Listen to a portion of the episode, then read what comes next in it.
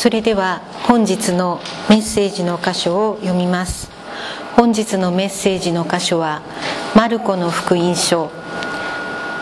第1章40節から45節です。聖書は後ろの方新約聖書の66ページになります。マルコの福音書第1章40節。さてサラートに侵された人がイエスの身元にお願いに来てひざまずいていった。お心一つで私を清くしていただけます。イエスは深く憐れみ手を伸ばして彼に触って言われた。私の心だ清くなれ。するとすぐにそのサラートが消えてその人は清くなった。そこでイエスは彼を厳しく戒めてすぐに彼を立ち去らせた。その時彼にこう言われた。気をつけて誰にも何も言わないようにしなさい。ただ言って自分を祭司に見せなさい。そして人々への証のためにモーセが命じたものを持ってあなたの清めの供え物をしなさい。ところが彼は出て行ってこの出来事を触れ回り言い広め始めた。そのためイエスは表立って町の中に入ることができず町外れの寂しいところにおられた。しかし人々はあらゆるところからイエスのもとにやってきた。本日はこの箇所より「イエスの心を求めて」と題してメッセージをお願いします。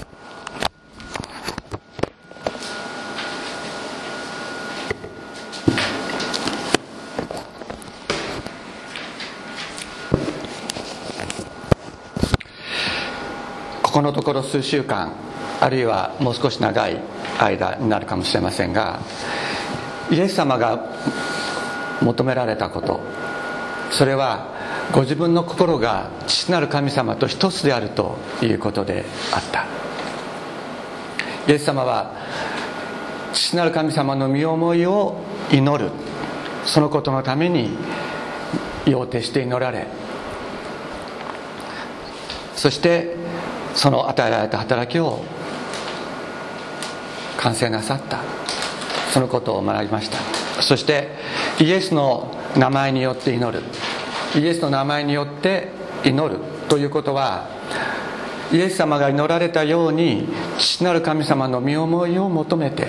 父なる神様の身思いイエス様の祈りを私たちも祈らせていただくことであるということをここのところずっと礼拝でもまたメルマガの方でも、えー、お話をしてきました。先日ある兄弟がメールをくださって私は今まで自分の思いが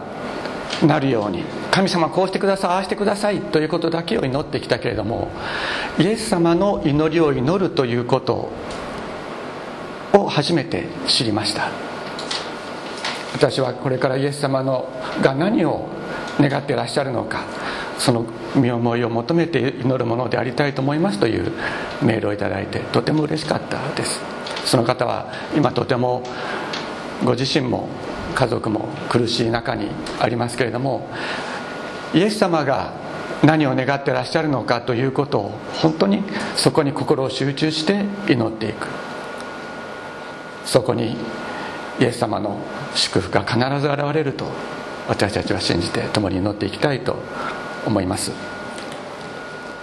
今日メッセージのタイトルとして「イエスの心を求めて」と掲げさせていただきました。それはなぜか。ここに重い皮膚病を患った人がやってきて願い出た。お心一つであなた私をお癒しになることができる清め清めてくださることができるというふうに言いました、えー、文語訳聖書からですねここのところは「御心ならば」と訳されていてそれは口語訳聖書にもまた新共同訳聖書にも、えー、受け継がれています。私たちが使っている新海訳聖書では「お心一つで」と訳していますけれどもこの新海訳聖書の「お心一つで」というのが本当に素晴らしい訳だと思います。それはなぜかというとギリシャ語では「もしあなたが望めば」もしあなたが望めばというかもしあなたがそれを意思するならばそう思うならあなたは私を癒すことができるというのが元の意味だからですね。御心ならばこうしてくださいっていうふうに祈る時にちょっと諦めてる部分っていうのを感じる向こうじゃなかったら仕方がないやっていうように思う。そういう思いがもし入り込むのであればそれは違うということです。神イエス様が望んでおられることがなる。そしてこの人はイエス様が自分を清めることができるということを疑っていなかったということであります。まあ、このようにこの人はイエス様の心を求めてそれがなると信じてイエス様のところに来たわけですけれども癒され清められた後彼はイエス様の心を求めることができなかった。ということが今日のこの箇所に記されている。で私たちはイエス様の心を求めてやってきた人が最終的にイエス様の心を求めることができずにイエス様がちょっと困った。こと困った状況に陥ってしまった。だから私たちは気持ちを改めましょうねというふうに読むことももちろんできるわけですけどもさらにではイエス様の心とはそもそも何であったのかということを私たちが知らなければそのことを成していくことはできないと思います。ですから私は今日ここでイエス様が私たちに願っておられることは何だったのかそのことを聖書の中からですね学んでいきたい聞き取っていきたいと思います。ここで「サラート」と訳されている言葉今訳されてないそのままの言葉これ一体何かというと、えー、新共同訳以外え失礼。新海訳聖書以外では全て雷病と訳されているものでありますが、えー、日本における雷病という、えー、言葉が、えー、はすでにハンセンハンセン病というふうに、え、言い換えられその差別がですねこの社会からなくなるように、まあまあ、国民を挙げてまあ、このことにこのことの意識を変えていこうということで、えー、ハンセン病という言葉に、えー、変えられたわけですけれども実はこのその元になっているツァラートという言葉はこのハンセン病よりもはるかに広い意味を表す言葉であって日本語には相当するものがないのでそれでサラートというふうに新海学聖書では、えー、訳しています、えー、訳しているというかそのままの言葉を使っているでここでですねちょっとこれ古いあのここに掲げたのは、えー、少し古い聖書辞典から取ってきたので「えー、雷病」と書いてありますけどこれはサラートのことです。で、えー、レビキ13章14章にサラートについての詳しい記述がある。現代学の目で見るといわゆるハンセン病に当てはまるものも一部含まれているがもっと広い範囲の汚れを意味している、えー衣服のサラート。家のサラートという表現はカビの繁殖を示すものと思われる。また人の場合も含めてここでは祭司が最終的な判断を下し汚れているか清いかを宣言する。汚れていると宣言された人衣服家は隔離され一定期間後に再点検して異常がなければ清めの儀式を行い元の生活に戻ることができた。これがまあサラートについてのまあ一般的な説明であります。ですから例えばあのいわゆるハンセン病だけでなくてあの海鮮っていうあの伝染虫がつくような伝染病がありますよねそういったようなものもこのサラートにあの分類されていたりあと、えー、皮膚が白くなっていくそういう病気なども同じように、えー、サラートというふうに言われていた。でここですね一人のサラートに侵された人がイエスの身元にお願いに来てひざまずいていった。お心一つで私をは清くしていただきます。これは先ほど言いましたようにあなたが望めばあなたに私を清くすることができるという信仰告白。これは信仰告白ですね。お願いというよりはむしろ信仰告白でありますね。あなたが望めばあなたはそれをすることができる。主語はイエス・キリストです。私はこれこれのことをお願いしますっていう。私はどうだ？私はどう思うということではなくてあなたはどういう方なのかということをこの人は告白した。つまり私のこうしてほしいああしてほしいという願いが実現することが神様の思いなのかそれとも神様の思いが実現することが最善なのか。そのことを私たちは常にこうこういうことからも意識していくことが必要ですね。そこには神様はどんな時にも愛と善意であるという神様との個人的な親しい信頼関係。それが前提となるわけです。それがある時に神様がこうしようと思うことが必ずなる。そのように私たちは告白していくことができるわけです。イエス・キリストの思いは父なる神様の身思いである。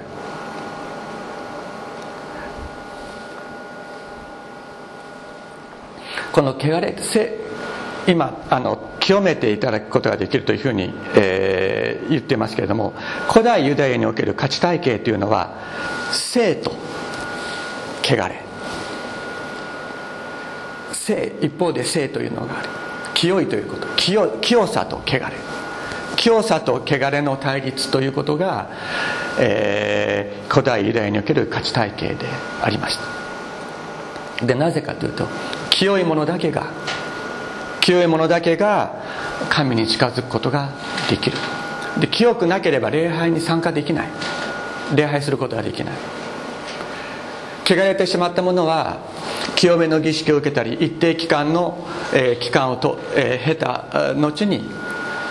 清められて清めの儀式を受けて礼拝に参加することができる。これが立法の定めであった。そして汚れ汚れたものに触れるとその人は汚れる。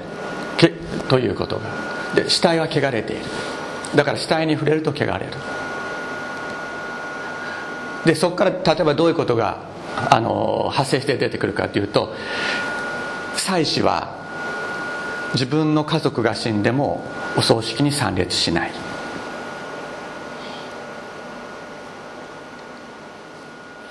なぜかというと汚れてしまったら妻子の職務を全うすることはできない遂行することはできない。だから妻子は自分の家族が死んでも葬儀に参列しないということがあった。また今でもですね妻子の子孫はいるんですよ。今にも妻子の子孫はいる。でその人たちは自分の祭司の先生のねラビの先生のお墓参りも行かない。なぜかというとまたいついつエルサレムが神の手に回復されてその礼拝旧約ながらの礼拝が再開されるかもしれない。その時にはいつでも行って祭司の務めを果たすことができるようにっていうんで今でも自分の先生のお墓にも行かない。まあこういうことが行われていた、まあ、これほどですね汚れたものに触れると汚れる、えー、汚れたものに触れると汚れるということ。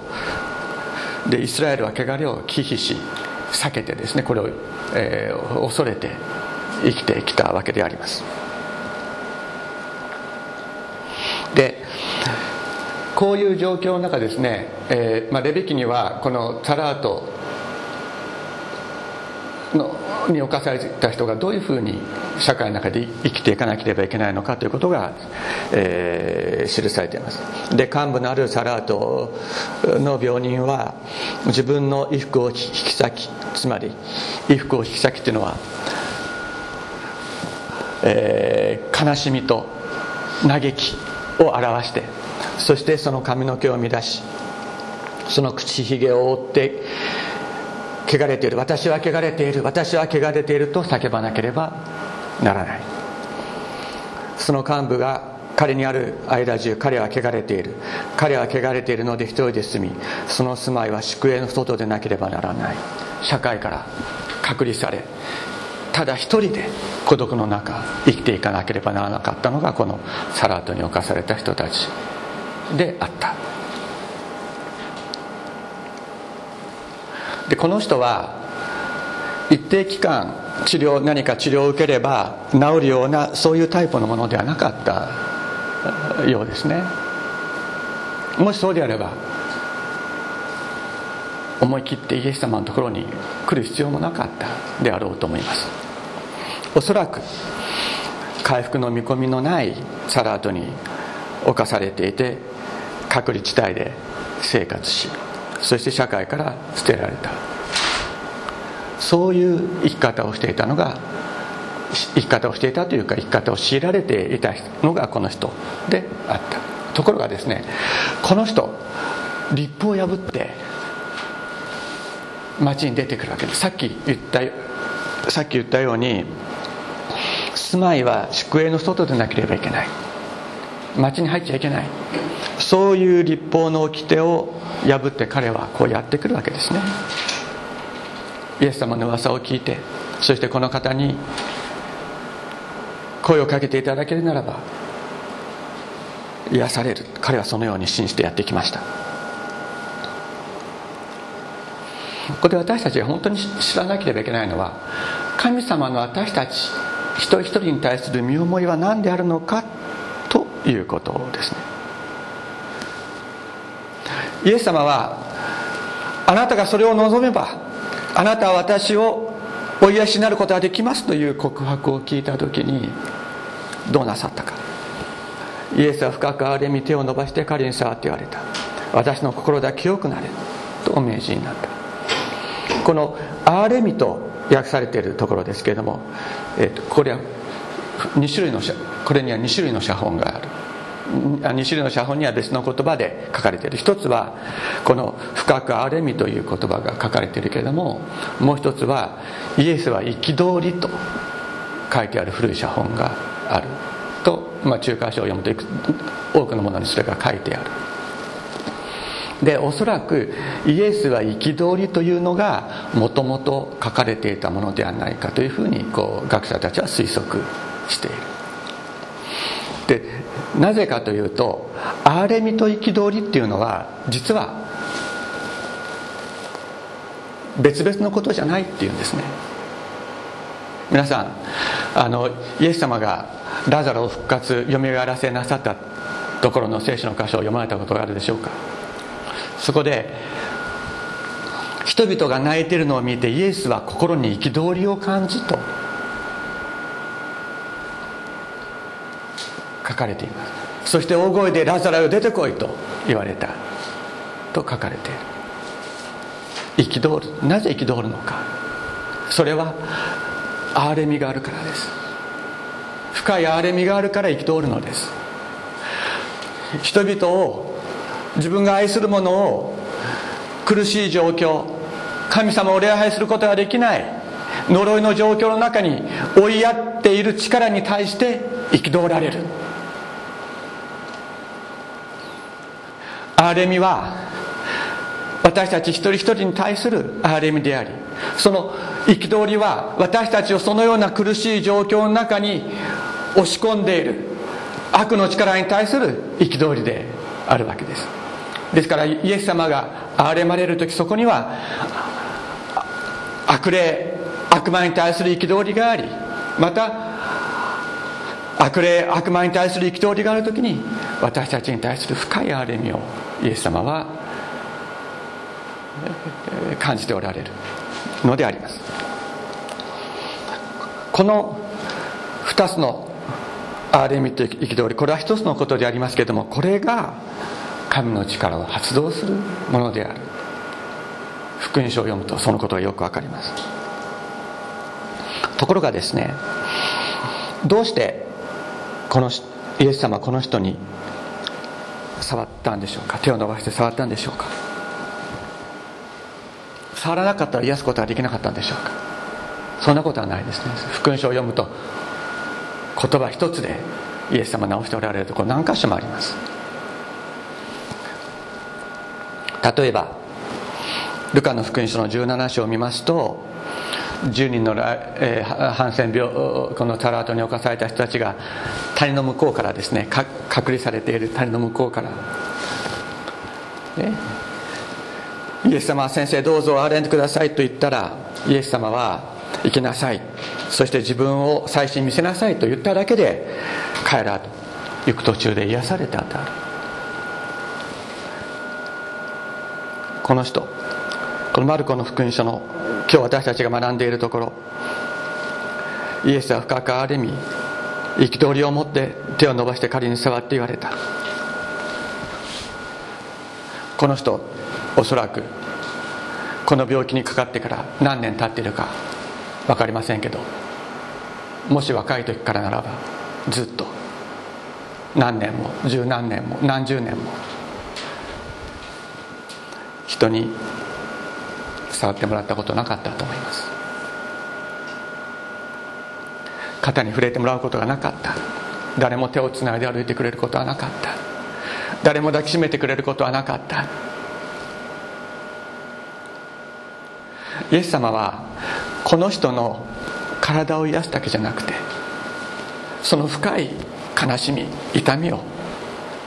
癒されたのです。触らなければ癒されない。そういう病もあります。イエス様はそのことをよく知ってこの人の心の一番奥深いところに触れてくださったのであります。そして先ほども言いました。立法によれば汚れたものに触れると自分も汚れるんです。この人は立法によれば汚れているとされていた。だからイエス様は彼に触るということは触れるということは彼と同じになる。その汚れを自分自身も引き受ける。彼と同じになるっていうことを意味していたのです。この人はそのことによってどんなに慰められ力づけられ癒されたでしょうか。これは十字架の原型であります。イエス様ご自身が私たちの汚れ罪を引き受けて私たちは清められ命を与えられる。先ほどご一緒に読んだイザヤ書の53章にある通りであります。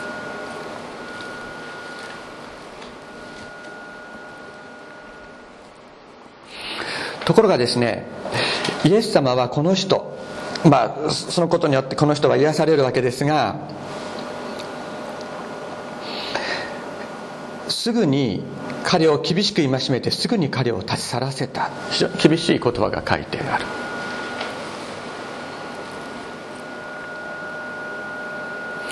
その時彼にこう言われた。気をつけて誰にも何も言わないようにしなさい。ただ言って自分を祭司に見せなさい。そして人々への証のためにモーセが命じたものを持ってあなたのための清めの供え物とせよとおっしゃっています。でどういうことかというとイエス様ご自身は立法を超えておられました。サラートに侵された人に触って自分も汚れを受ける。立法を超えておられた。しかしこの人には立法の中で社会復帰をすることをお命じになるわけです。祭司に自分の体を見せるというのはどういうことかというと当時の祭司たちは今で言うならば保健所のような働きをしていましたからサラートにかかったかどうかということもサラートから回復したかどうかということも全部祭司が調べてそして、え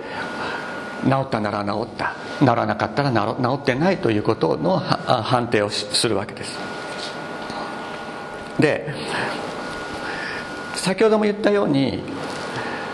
イスラエルにとっては清いか汚れているかということが非常に重要な判断基準だった。清くなければ礼拝できない。汚れたままだと礼拝できないという原則があった。だから祭司に見せ自分の体を見せて社会復帰せよということは礼拝共同体の中に戻れ。ということをイエス様はおっしゃっているわけです。つまり礼拝共同体としてのイスラエルの復帰をイエス様はお命じになった。つまり礼拝者としての実存が回復することをイエス様をお命じになったのです。礼拝者としての実存の回復。これこそがイエス様の癒しの目的であったということを私たちは心に覚えなければいけないと思います。いいですか？癒しには目的があるっていうんです。癒しは目的で癒しそのものが目的ではないっていうことです。癒しには目的がある。それは礼拝者としての実存の回復であります。悪霊に縛られている。病霊に縛られていて罪を犯してしまう。そのままでは礼拝ができない私たち。そういう者たちから悪霊を追い出し病霊を追い出してそして礼拝礼拝者の実存を回復させて神様との交わりの中に生かすようにする。ここにイエス様の目的があった。癒しの目的があるのです。しかしこの人はですねイエス様のご命令に従わないわけですね、まあ、多分もう癒されたことがきっとすごく嬉しかったんでしょうね。そして自分自身の心も、えー、満たされていった。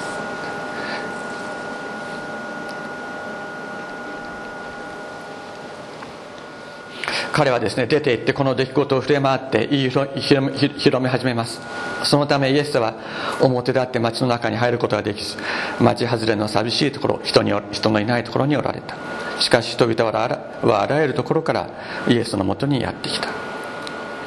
この人はねイエス様の妙思いによる清めを求めてそして癒され清められだけど次に自分の思いによって宣教しちゃったんです。自分の思いによって宣教しちゃった。でそれによってイエス様の活動が制限されるということになってしまった。ところがイエス様はここでイエス様のところに集まってきた人たち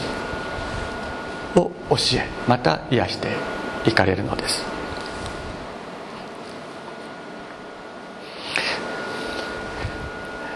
イエス様の願い何か？ということを私たちは本当に知る必要がある。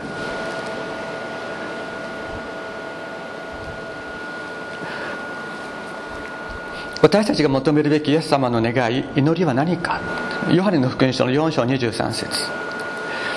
しかし誠の礼拝者たちが霊と誠によって父を礼拝する時が来ます。今がその時です。父はこのような人々を礼拝者として求めておられる。神は霊ですから神を礼拝する者は霊と誠によって礼拝しなければならない。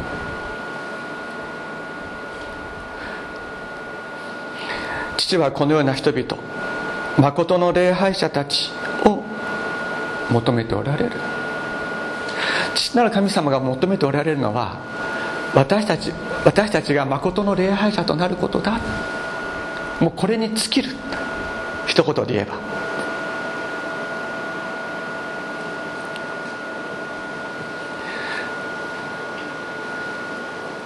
いろいろな苦しみがあります。健康上の苦しみがあります。社会的な苦しみがある。さまざまな苦しみ。そういう苦しみは病。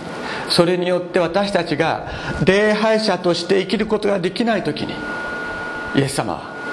力を発動なさるんです。深く憐れんで憤りを持って私たちを取り巻く悪いものを追い出しまた私たちを癒してそして誠の礼拝者として生きようと手を伸ばしてくださるのです。だからイエス様の願いは私たちが誠の礼拝者となること。だからそのためには具体的に病を癒してくださる場合もあるし別の方法を取られることももちろんあるわけです。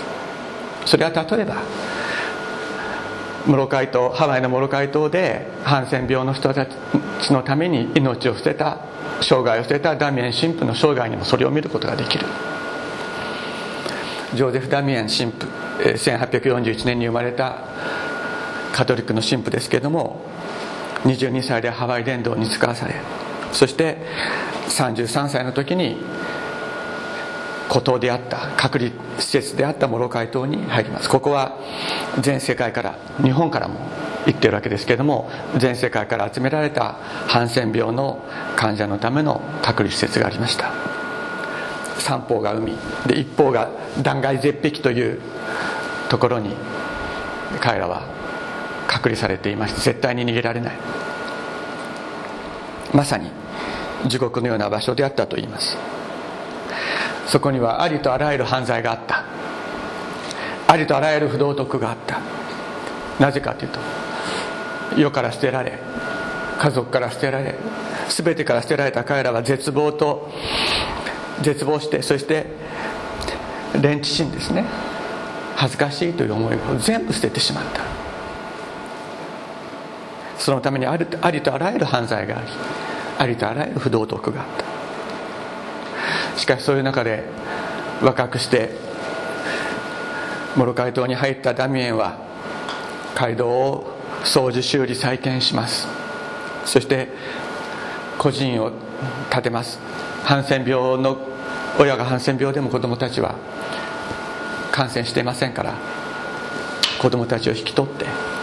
そして個人を建てます。患者の子供たちを集め養育しそして死んだ患者たちを手厚く葬ります。そういうことをしていくうちに患者たちの中に人間の心が回復していくということが起こった。そして16年間に1500個の棺桶を作って遺体を葬ります。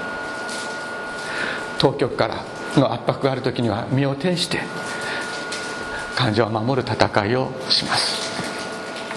もし皆さんが苦痛に耐えられないようなことがあっても心配してはいけない。ここに皆さんの真ん中に立ってその苦しみを喜びに変えることができるお方がいらっしゃるからです。これがイエスだ。何か困ったことがあったら直ちにキリストのところに行くことです。イエスのところにおいでなさい。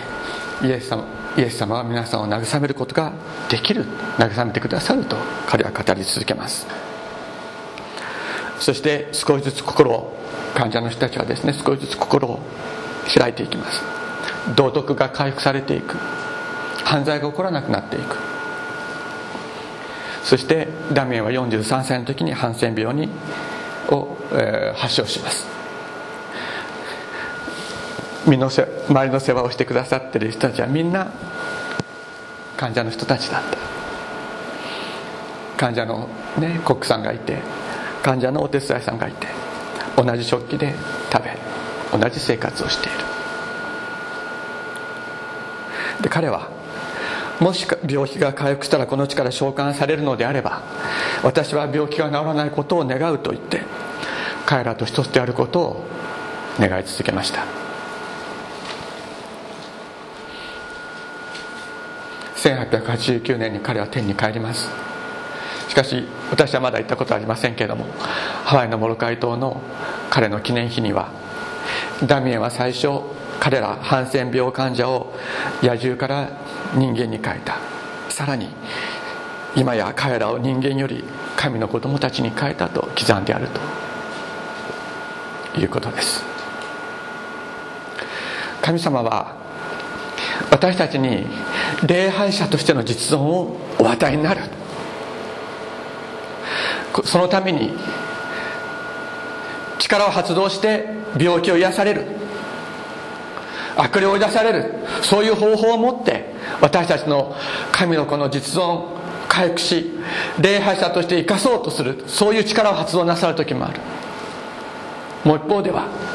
ダミエンのような働きを通して礼拝者としての実存を回復なさることももちろんあります。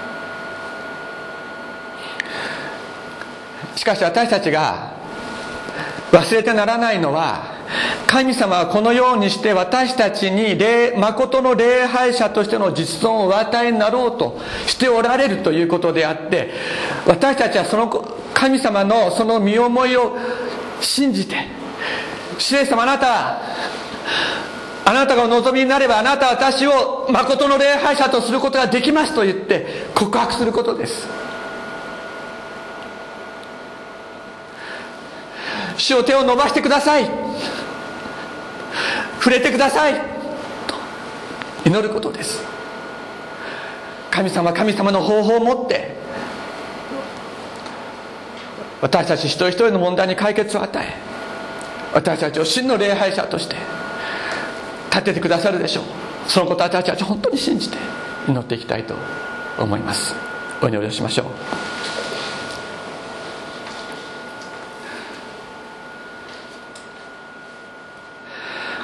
天のお父様あなたの身思いを感謝いたします。あなたを知らなかった者祈りたくても祈れなかった者祈りを知らなかった者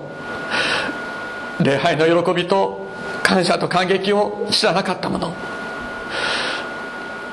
そういうものをあなたは招いてくださいました。誠の礼拝者となれと。招き私たちを清めるために十字架に血を流してくださいました。このことを感謝いたします。天皇お父様どうぞあなたの十字架の血日々私たちに注いかけてください。どうぞ私たちのうちに働く汚れや罪をあなたが清めてくださりいつもいつもあなたを見上げあなたに礼拝さげつつ歩んでいくことができるように私たちを清め導いてくださいますようお願いいたします。天のお父様今私たちの仲間の中にも苦しみの中にあり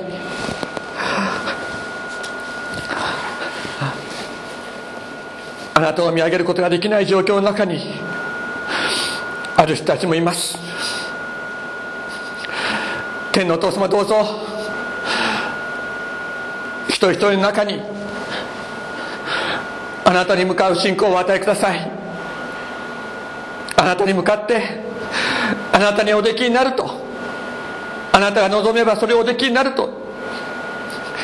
告白する信仰を与えてくださいますようにお願いいたします。私をどうぞあなたご自身が一人一人の心に働きかけその心を開いて天皇お父様なたに向かう心を開いてくださいますように。また私たちも愛する者たちのために祈り続けるものであらしめてください。尊いイエス様の皆によってお祈りします。アメン。